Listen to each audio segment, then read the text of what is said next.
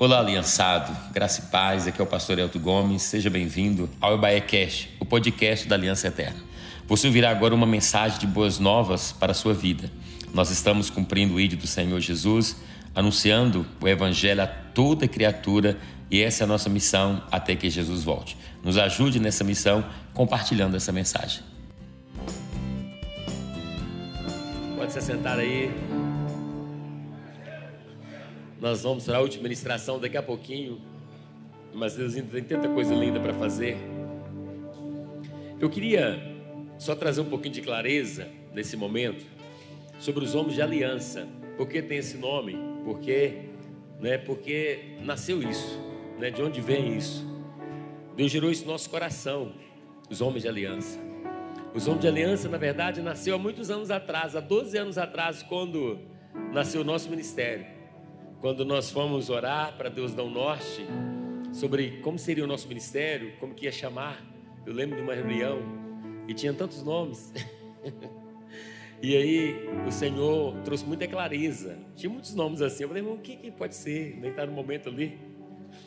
E, e Deus trouxe no meu coração essa aliança eterna. Porque eu sempre acreditei numa coisa: que a gente pode ter uma aliança eterna com Deus não é verdade?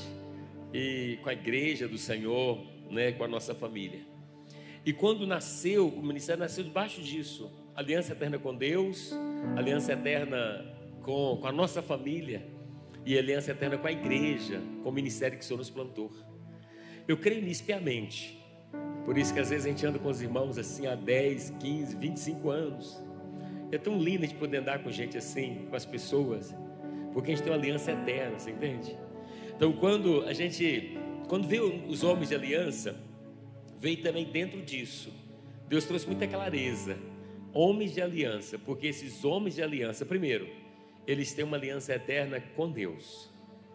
Eles têm uma aliança com a família deles. E eles têm uma aliança com a igreja que o Senhor os plantou. Quantos homens de aliança nós temos aqui? Então, hoje no final, você vai para casa com essa convicção que você é um homem de aliança.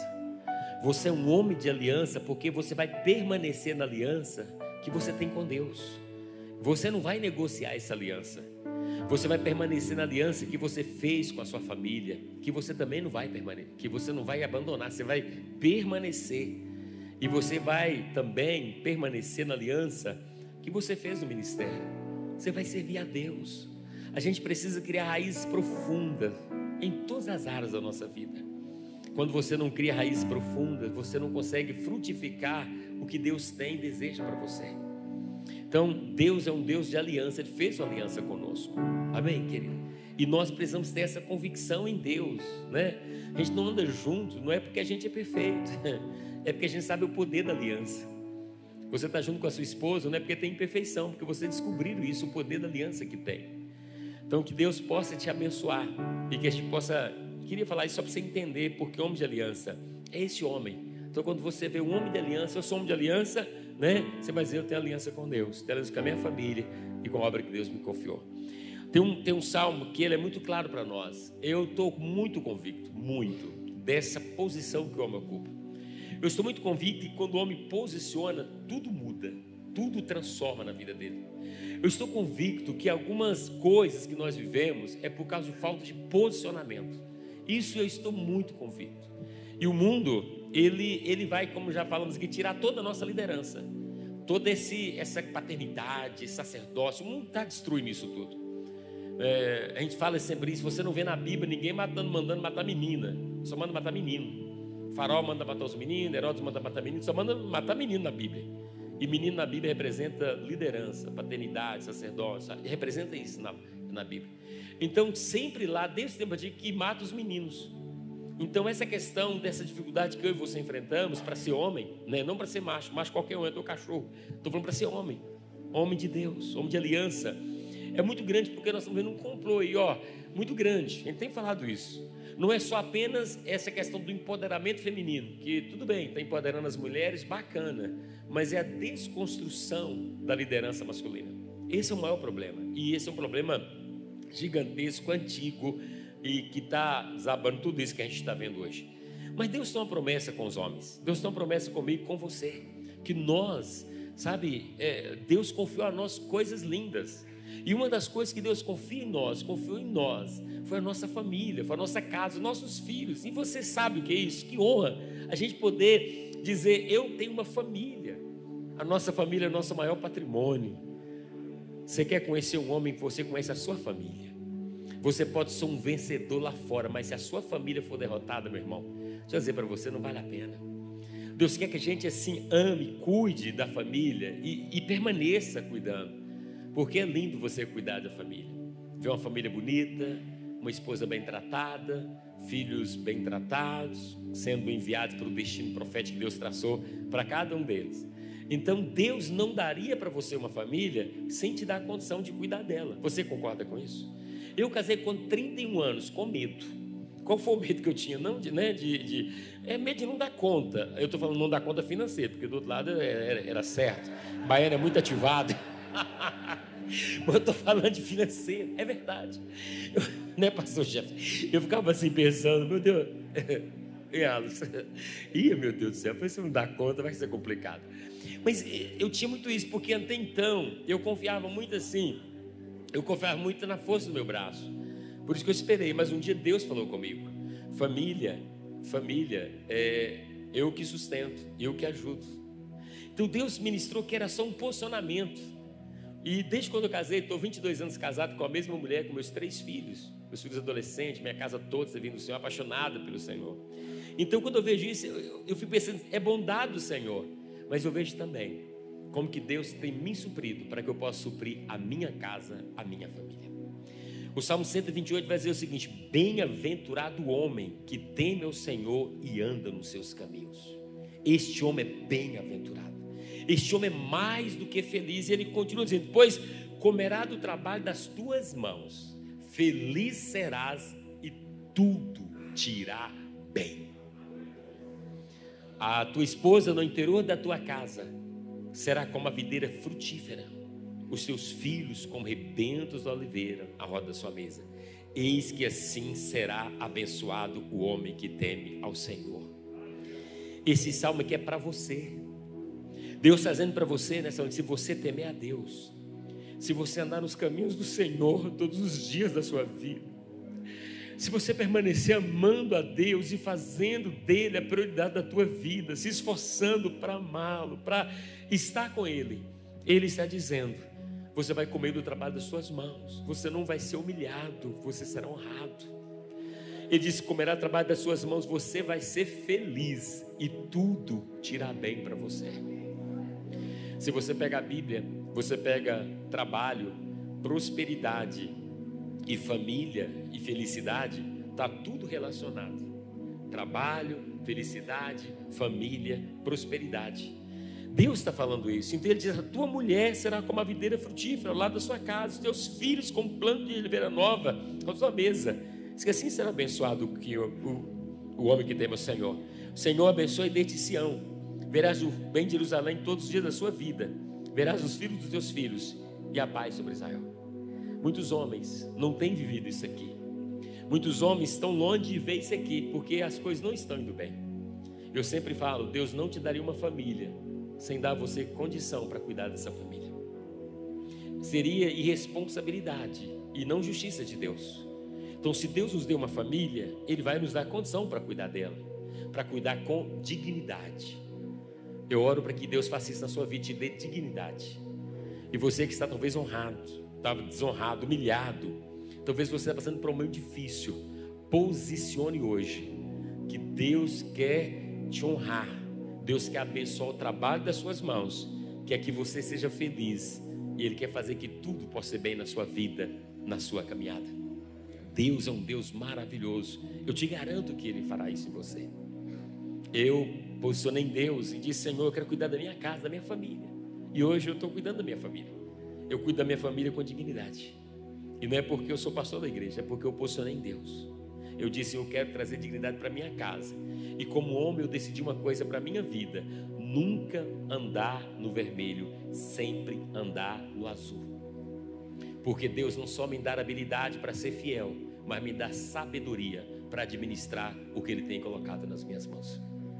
Então eu quero orar por você nessa noite para que você receba a sabedoria de Deus. Talvez você está aqui apertado, no vermelho, está lutando, está numa luta nada, você está sendo desonrado, você está sendo humilhado, você está mas também é fruto talvez de falta de sabedoria, de tanta coisa. Mas Deus tem falado tanta coisa conosco aqui. Eu não sei, não vamos para casa no final aqui e vai para casa, sabe, posicionado em Deus. Porque eu creio que Deus tem um tempo novo para cada um de nós. Diga comigo que Deus vai me ajudar. Eu não vou andar no vermelho. Diga, não vou pagar juros do cartão de crédito. Diga, não vou pagar o mínimo. Diga, eu nem vou usar cartão de crédito. Diga, vou usar só o débito. Diga, vou andar no, no azul. Nem débito, agora você paga tudo no Pix. Feche seus olhos no seu lugar. Peça a Deus isso. Eu não ia falar isso aqui, mas estou falando. Porque Deus me direcionou para falar isso. Porque para você honrar sua família, Deus, Deus primeiro vai te honrar financeiramente. Isso é fato. Não tem como você cuidar de uma mulher da dignidade para tua família sem te honrar financeiramente. Por isso que sua mês começa dizendo: Bem-aventurado aquele que teme o Senhor nos seus caminhos, comerá o trabalho das suas mãos, feliz serás e tudo te irá bem. Depois que entra a esposa, depois que entra os filhos, primeiro entra o trabalho. Primeiro entra a bênção das mãos, do trabalho das mãos. Biblicamente falando, parece que se Deus não está te abençoando no trabalho das suas mãos, se não está indo bem no trabalho das suas mãos, você também não vai caçar família para você cuidar, porque como é que você vai cuidar? Primeiro você vai bem no trabalho. E é isso que Deus quer fazer. Está além da pandemia, da crise econômica. Isso muda tudo. Diga para Deus: me honra, Senhor. Ó no teu lugar. Eu sei que as esposas trabalham hoje e elas precisam trabalhar. Não tem problema nenhum a esposa trabalhar. Mas você vai orar o seguinte: Senhor, me honra. Porque minha esposa vai trabalhar é por um hobby, nunca por necessidade. Você crê que Deus pode fazer isso com você? Sua esposa vai trabalhar porque gosta de trabalhar. Ah, amor, vou trabalhar. Ah, vai lá, fica à vontade, amor. Mas não é porque precisa, não é por necessidade. Porque Deus tem te honrado tanto, abençoado tanto, que você supra sua casa e sua família. Ore, feche seus olhos, diga: Senhor, eu quero isso para a minha vida. Diga a Deus, eu quero que o Senhor faça isso, prospere o trabalho das minhas mãos. Peça a Deus para te dar ideias, ideias de negócios. Peça a Deus para te, talvez você está aqui tem um sonho de empreender. Peça a Deus para te dar uma ideia de empreendimento, para você crescer, para você abençoar, como nós ouvimos aqui hoje, é tudo nosso. Para você compartilhar a bênção, para você poder andar de cabeça erguida, querido. Mas a Bíblia diz que tudo isso começa se a gente temer o Senhor e andar nos caminhos dele. Ele fará isso na nossa vida. Ore no seu lugar. Talvez você está aqui, mas você está preocupado na sua casa. Como eu recebi ontem uma, um telefonema, o irmão disse, pastor, é, paga, paga a conta de água para mim de luz, vai cortar. Tem várias atrasadas. Sabe, irmãos, claro, a igreja está aqui, ajuda o que pode fazer. Mas ainda não é isso que o Senhor quer. Se a gente posicionar, Deus vai mudar a nossa história. Eu disse para ele: eu pago a sua conta, todas elas. Mas eu te peço uma coisa: posicione, Deus quer te honrar. Deus quer te honrar. Senhor, nós estamos aqui como homens. Nós não estamos andando sozinhos, nós temos uma família por trás de nós. Nós temos filhos, casa, tantas responsabilidades. Mas também existem tantas promessas sobre as nossas vidas. E uma delas está aqui no Salmo 128, que o Senhor diz que se a gente temer o Senhor e andar nos seus caminhos, nós vamos prosperar, vamos comer do trabalho das nossas mãos, vai dar tudo certo e seremos felizes. A nossa, a nossa esposa vai ser como a videira frutífera, vai dar muita alegria para nós. Os nossos filhos, ah, Senhor, vão dar muita comunhão, muita bênção para nós. Existem tantas promessas, mas hoje nós decidimos. Decidimos andar nos seus caminhos, temer o Senhor Decidimos devolver ao Senhor aquilo que é do Senhor. Decidimos nessa noite devolver a Ti a, tua, a parte que é do Senhor e a outra parte nós pedimos sabedoria para administrar. Porque, meu Deus, a sabedoria traz toda e faz toda a diferença na nossa vida. Por isso nós oramos nessa noite e consagramos os nossos dízimos, as ofertas, a nossa vida, a nossa vida financeira, tudo que nós temos, tudo que nós somos, meu Pai.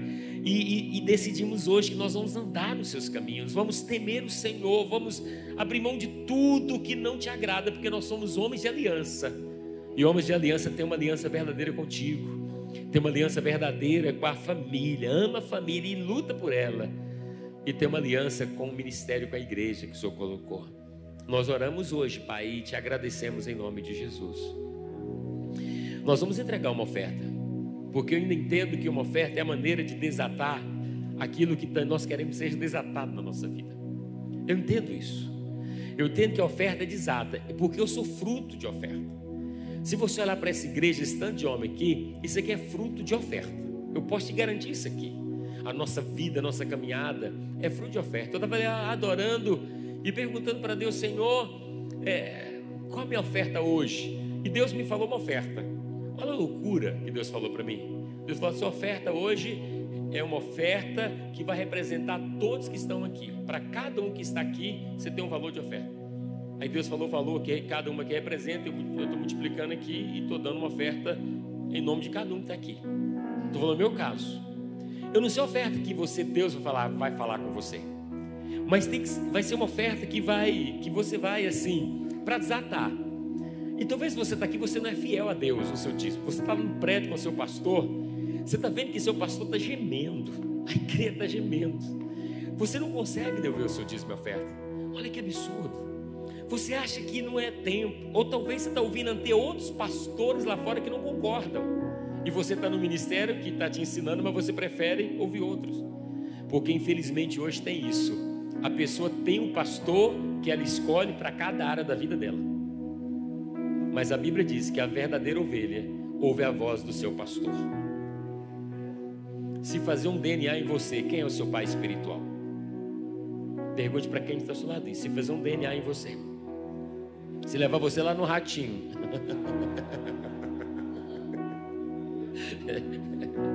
Quem é o seu pai? Você entende hoje que eu estou te falando isso? Estou falando para você dar oferta, não, irmão. Fique em paz. Eu estou aqui é para desatar a tua vida. Amém? Você já fez inscrição lá, deve ter pagado, sei lá. Tem, esse não é o nosso, você conhece. O negócio nosso não é dinheiro. Deus nos chamou para mudar pessoas de níveis. Você entende isso? Você consegue entender isso nesse lugar? Você consegue ver um, essa unção nesse lugar? Deus nos chamou para isso. De verdade. Nós estamos convictos que nós fomos chamados para mudar pessoas de níveis. Porque muitos entraram aqui no nível, já vendo em outro nível. Pela palavra do Senhor. Então pega o seu envelope aí. Tem um Pix aqui, já pega o seu celular. Pastor, que oferta eu posso dar hoje? Você pode dar oferta se você quiser. Pastor, eu quero fazer um negócio de louco. Fica à vontade. Eu já sei da minha, já calculei aqui. Vai, vai, vai doer, mas eu tenho que dar, ué. Porque se eu quero receber o que eu nunca recebi, eu tenho que fazer o que eu nunca fiz.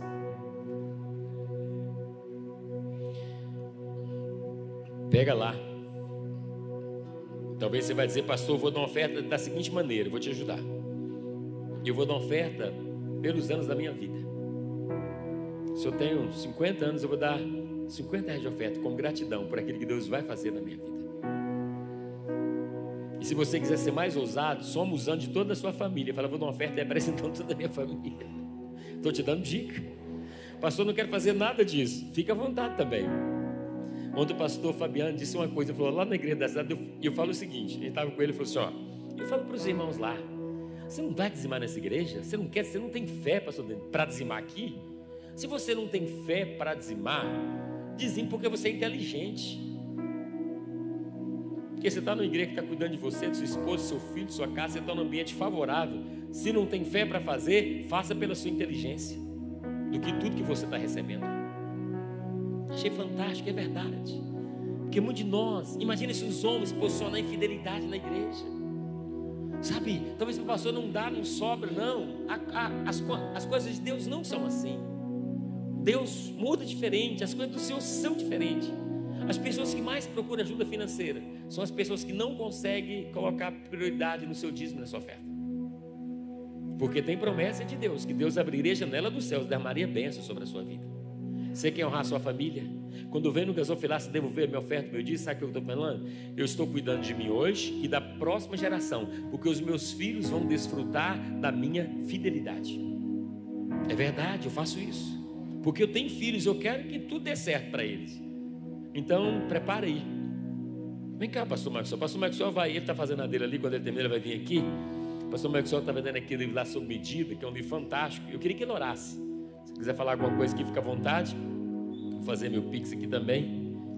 Porque o que que acontece? O pastor Maxwell, ele tem muita, né? Ele tem autoridade para isso.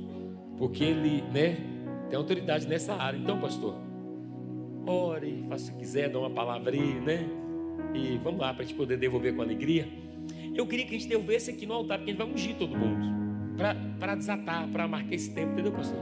Vamos lá. Deu certo aí? Tá dando? Foi? Então tá bom. Se foi, a gente espera.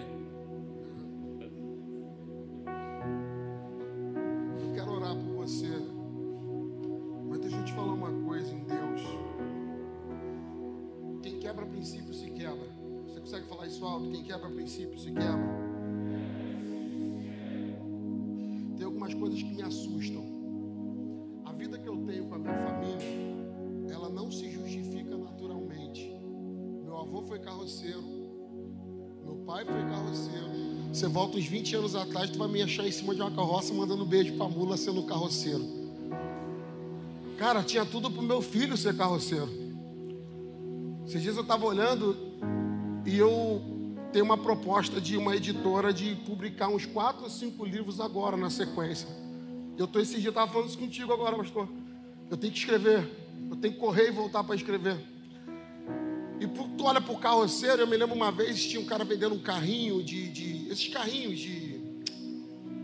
Para criança, aqueles carrinhos que o pessoal leva para correr em kartzinho. E eu achei bonitinho, eu estava em cima da carroça do meu pai. E aí eu parei a carroça e eu perguntei pro cara que estava vendendo uma mercearia de bairro. Eu falei, quanto que é esse carrinho? E ele olhou para mim, já riu e falou o valor. Na época era muito dinheiro um carrinho daquele. Ele disse, meu Deus, isso tudo. Aí o cara se sentiu ofendido e decidiu ofender. Aí ele virou para mim, ainda uma criança, e disse para mim: Isso aqui não é para filho de carroceiro, não. Quando eu olho para a casa que eu moro, quando eu olho para a vida que eu tenho, quando eu olho para a vida, comparando principalmente com a minha família, com o lugar que eu moro, eu tenho consciência que isso é milagre. Mas é muito milagre. Você não tem ideia. Quando eu fui escrever o primeiro livro, riram de mim. Mas quando terminou os primeiros 30 dias que eu tinha é, lançado o primeiro livro, é engraçado isso pra caramba, porque quando eu lancei o primeiro livro, eu vendi mil cópias em um mês. Só que escute, eu, eu orei a Deus dizendo assim: qual é o preço que eu boto no livro? O livro é do Senhor. Naquela época o Espírito Santo falou comigo assim: bota 30 reais. Eu falei: nem o Malafaia está vendendo livro a 30 reais naquela época. Eu achei uma loucura. Quando terminou o mês, eu tinha ganhado 30 mil reais. Só que tem um detalhe aqui. E eu nunca mais parei de vender. Vendia 30 mil todo mês de livro enquanto eu fiquei na itinerância. Mas o curioso é que eu me lembro, escute isso: quem quebra princípio se quebra. Um dia eu ouvi um homem de Deus, igual o pastor Elton, falando sobre se lançar na fé e acreditar nisso. E eu decidi dar de dízimo o que eu queria ganhar de salário. Você entende isso? Então eu não ganhava 10 mil, mas eu dizimava mil. Para o cara que tem problema de dar dízimo, imagina essa hora. O cara tem problema de dar oferta, imagina dizimar o que não tem. Mas eu entendia que era um princípio, e esse princípio era muito simples. Eu sabia que Deus podia fazer alguma coisa por mim. E escute isso. Quem quebra princípio se quebra. Cortar cabelo é pecado? Fala alto para mim. Tem homem aqui? Cortar cabelo é pecado? Não. Para Sansão era. Comer uma fruta deliciosa é pecado? Não. Para Adão era. Comer carne é pecado? Não. Para Daniel, Ananias, Misael e Azarias era. Pastor, por que, que o senhor está falando aqui? Existem coisas inegociáveis que Deus coloca na nossa vida só para saber quem é o primeiro e nos dá tudo. Nenhum glória, obrigado. Mas eu vou falar de novo. Existem coisas que Deus coloca na nossa vida como símbolo daquilo que eu não posso negociar. E enquanto eu preservo isso, Ele me dá tudo. Está comigo ainda? Pastor falou de pessoas que precisam pelo menos ofertar por ser inteligente. E eu tenho dificuldade de estar num ambiente tão favorável para mudar de vida e eu não ser inteligente. Alguém diz para mim assim: eu não oferto porque não tenho dinheiro. Você tem boca? Duvido que eu deixaria de ofertar num culto desse com 500 homens aqui dentro. Eu ia, me dá aí, me empreste dinheiro. Estou falando sério, me empreste dinheiro. Estou falando sério, me empreste dinheiro. Você me dá um dinheiro? É meu, quem vai ofertar. Você me dá? Sério? Cinquentão. Mas eu quero ofertar mais. Não, não aplaude não. Eu quero mais. Me dá dinheiro. Você me dá dinheiro para me ofertar? Não tem? Então me pede dinheiro. Você quer ofertar? Não, porque se não pede, não recebe. Você quer mesmo? Então toma 50. Não, não aplaude ainda não. A gente cria desculpa para levar uma vida miserável, quando na verdade é só alguém que não entendeu o princípio ainda. Deus não manda você ofertar para te humilhar, Deus manda você ofertar para mudar de vida. Ninguém reclama de você vir na igreja da, cantar. Ninguém fala, lá vai você cantar hino na igreja com o pastor. Ninguém fala isso. Ninguém fala, lá vai você falar em mistério com o pastor. Ninguém fala. A única coisa que o filho do diabo fala quando você vem para a igreja é: lá vai você fazer o quê? Por que, que esse cara ataca, dá dinheiro para o pastor? Porque é a única coisa que pode virar a tua chave e quebrar a miséria na tua casa. E aí o cara que. Isso é falta de inteligência. Trabalhar domingo é pecado? É pecado? Sim ou não? Para o meu discípulo lá na minha igreja chamado Juan é. Juan é militar. Eu rodo num aplicativo às vezes. Só que ele fez um voto lá atrás, que domingo é de Jesus. Domingo passado ele me ligou dizendo: Olha, a esposa dele me ligou dizendo: Ó, Juan está sendo sequestrado. Aí mandou o áudio do sequestro dele, que ele estava gravando ainda para tentar mandar a localização para mostrar onde roubaram ele e sequestraram. De manhã ele mandou uma mensagem para mim dizendo: Pastor, eu não vou no treinamento, porque eu preciso é, ir lá no quartel. E à noite eu estou aí. Ele foi no quartel resolver as coisas dele mais rápido e quis fazer o quê? Vou rodar para ganhar um dinheiro. Quebrou dois princípios. Mentiu para o pastor dele e foi fazer uma coisa que ele disse para Deus que não faria. Final do dia o carro dele estava quebra... sendo roubado, ele estava a pé na igreja chorando. Eu disse: minha conversa para você é só uma. Quem quebra princípio se quebra. Mas quer um conselho? Você já aprendeu? Ele falou: já. Aprendeu mesmo? Já. Entendeu mesmo? Entendi. Então fala com Deus que você aprendeu e se teu coração for sincero, relaxa. Daqui a pouco tudo volta ao normal. Na segunda-feira ele foi lá em casa jantar comigo com o carro dele intacto. Eu estou falando do Rio de Janeiro, não tem carro intacto. Até a polícia rouba tudo do teu carro. Receber um carro de volta intacto no Rio de Janeiro é só Deus botando a mão. Restaurou o princípio, restaurou a sorte. Quebrou o princípio, se quebra. Você vê para o culto? Todo culto é oferta. Não tem culto sem oferta. Se tem culto, tem oferta. Alguém vai dizer, mas eu paguei para estar tá aqui. Você pagou por uma conferência. Eu estou falando de culto. Agora a parte boa aqui. A viúva vai conversar com Eliseu dizendo: Eu vou pregar já isso aqui na sequência. Meu marido, teu servo, morreu e deixou o que para mim? Dívida. O marido levou a vida inteira ouvindo o profeta e morreu com? E morreu com o quê? Aí a viúva diz: O que, que eu faço agora? Aí o profeta prega um sermão para ela. Você entendeu isso aqui? Uma mensagem para ela. Uma mensagem. E ela volta para dizer: Ó, tô rica. O marido está a vida inteira indo para congresso de homem. E a família está toda endividada. A mulher foi numa visita, num gabinete. E ficou rica. Pastor, qual o problema? É a mensagem? Não, a mesma mensagem que o marido ouviu, a mulher também ouviu. A diferença é que tem gente que ouve a mensagem e fala: Hoje a minha vida muda. E tem gente que ouve a mensagem e fala: Amanhã eu faço. Quer um conselho? Não vem para o altar amanhã, não. Amanhã você pode estar morto. A diferença entre o marido da viúva para nós é que ele morreu para a chave da família dele mudar. A chave da nossa vida vai mudar porque a gente vai voltar para casa dizendo: Eu não vou quebrar princípio mais. Eu não vou negociar o inegociável. Eu vou ver a minha vida mudar. Pega a tua melhor semente. Se você tinha decidido uma oferta e ela mudou, faz parte do negócio. Pode ser o que você estava dando ainda não era alguma coisa que podia quebrar. Você ainda estava quebrando o princípio, fazendo a coisa certa. Não é hora de brincar de oferta. É hora de pautar e selar e dizer: Eu creio no que está acontecendo. Eu creio no que está sendo liberado. Pastor Elton começou a falar isso comigo, eu já tinha uma oferta.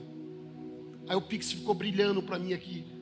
Eu disse, eu vou dobrar esse negócio, já que ele está nessa na fé, eu vou lançar junto com ele. Eu tenho tanta coisa para viver na Vinde, eu tenho tanta coisa para viver na minha casa, e eu não dispenso um ambiente favorável para mim. Se você não tem oferta, tem uns 500 homens aqui. Não é possível que alguém não vai para o altar com você.